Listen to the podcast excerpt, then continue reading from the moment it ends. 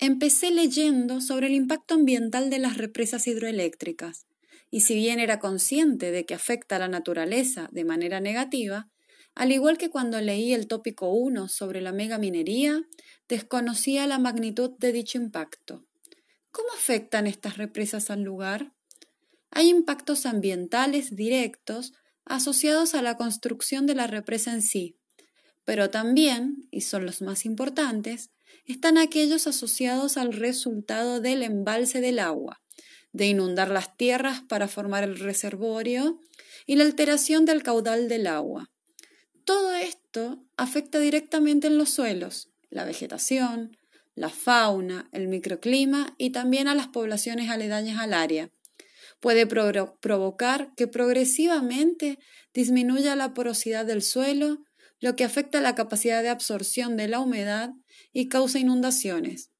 A su vez, provoca el aumento del calentamiento global y la extinción de flora y fauna local, sobre todo la acuática. Pero también hay impactos socioculturales. Se afecta la actividad económica y a veces turística del lugar. Se separan y desmembran las comunidades porque se tienen que trasladar y por ende también hay un mayor empobrecimiento. Obviamente, todos estos efectos negativos llevan a que los pueblos próximos al área no estén de acuerdo. Entonces se quejan, luchan y se manifiestan contra esas grandes construcciones porque quieren evitar todas esas consecuencias, la mayoría irreversibles.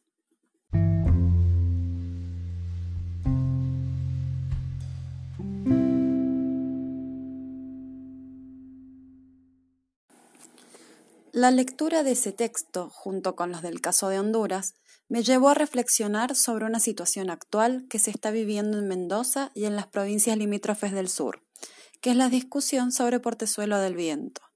Si bien el contexto no es el mismo, sí existe el mismo conflicto socioterritorial entre aquellas provincias que quieren realizar el proyecto, supuestamente en pro del desarrollo, y aquellas que están en contra, porque desconfían de los estudios del impacto ambiental que se realizaron en Mendoza. Y yo me pregunto, ¿cómo afectará esto a Mendoza? O a la zona en general. ¿Cuál es el impacto ambiental real? ¿Y cuáles serán las consecuencias que tengamos que pagar a futuro si ese proyecto se realiza? Y si bien no me siento capacitada en el tema y desconozco mucho sobre lo que realmente sucede, no puedo dejar de tener ese interrogante desde que leí este material.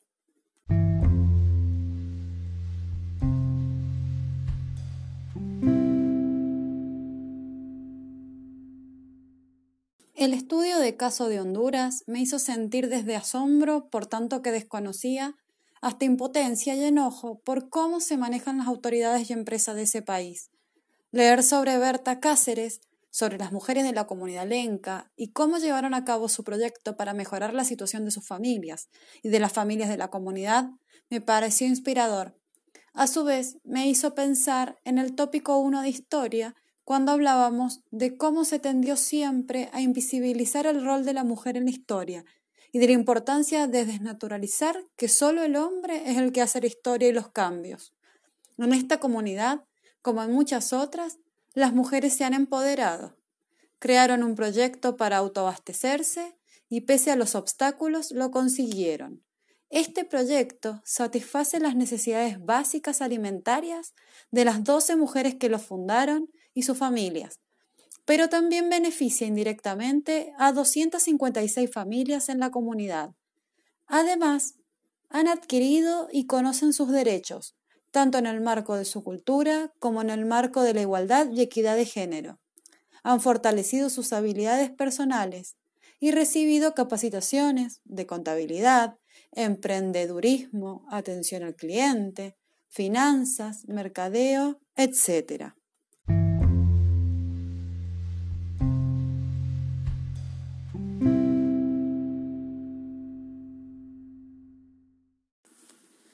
Como representante de estas mujeres tenemos a Berta Cáceres, indígena, lenca, feminista y activista, que defiende y lucha por los derechos de las mujeres, pero que también suma a la causa la defensa de otros derechos como los de la comunidad LGBT. Y no solo eso, sino que también, mediante el instrumento de lucha COPIN, que cofundó ella, lucha contra la tala ilegal, las grandes agroindustrias y las bases militares norteamericanas.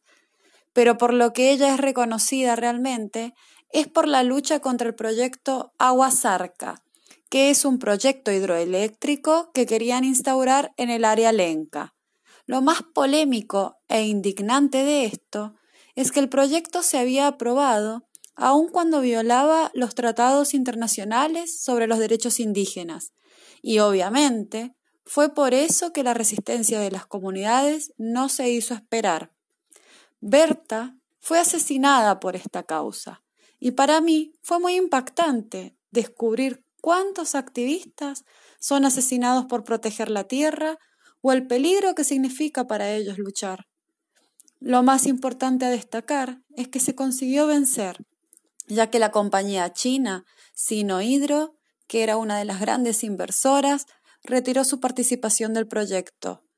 Esto costó su vida, pero se logró, y además plantó la semilla de seguir luchando, de no dejarse vencer.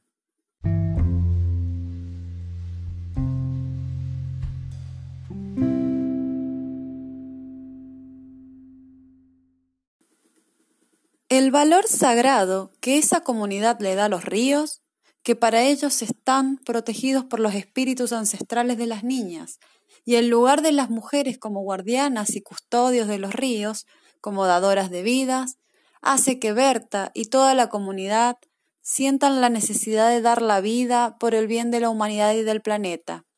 Ellos sienten miedo, pues son amenazados y algunos asesinados, y hay total impunidad al respecto.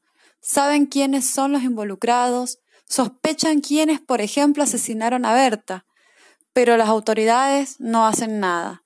Y todo esto, lejos de hacerlos dejar de luchar, los hace manifestarse más, por la indignación y además porque consideran que es lo que van a heredarle a sus hijos, su tierra, sus ríos. Ellos viven de la tierra, de la alfarería, y para ellos es fundamental luchar para proteger lo suyo. Fue muy enriquecedor conocer sobre la cultura lenca, ver cómo trabajan con el barro y que es muy importante para su economía y vida cotidiana. Me recordó hace algunos años cuando tuve la oportunidad de conocer Laguna del Rosario acá en Mendoza. Mi desconocimiento sobre el lugar y la cultura era prácticamente el mismo que sobre la comunidad lenca. Me sentí tan ignorante y en este caso era una realidad muy cercana. Los habitantes de la comunidad, yo ni siquiera sabía que existía una comunidad huarpe allí. Me llevaron a conocer el lugar y me contaron cómo con la arcilla de los suelos hacían ladrillos para construirse las casas, platos y vasos, porque al estar tan alejados les resultaba muy costoso traerlos de otro lugar. Y reviví esa experiencia al escuchar a los habitantes lencas hablar sobre la importancia de la alfarería y del lugar, que es de donde extraen el barro.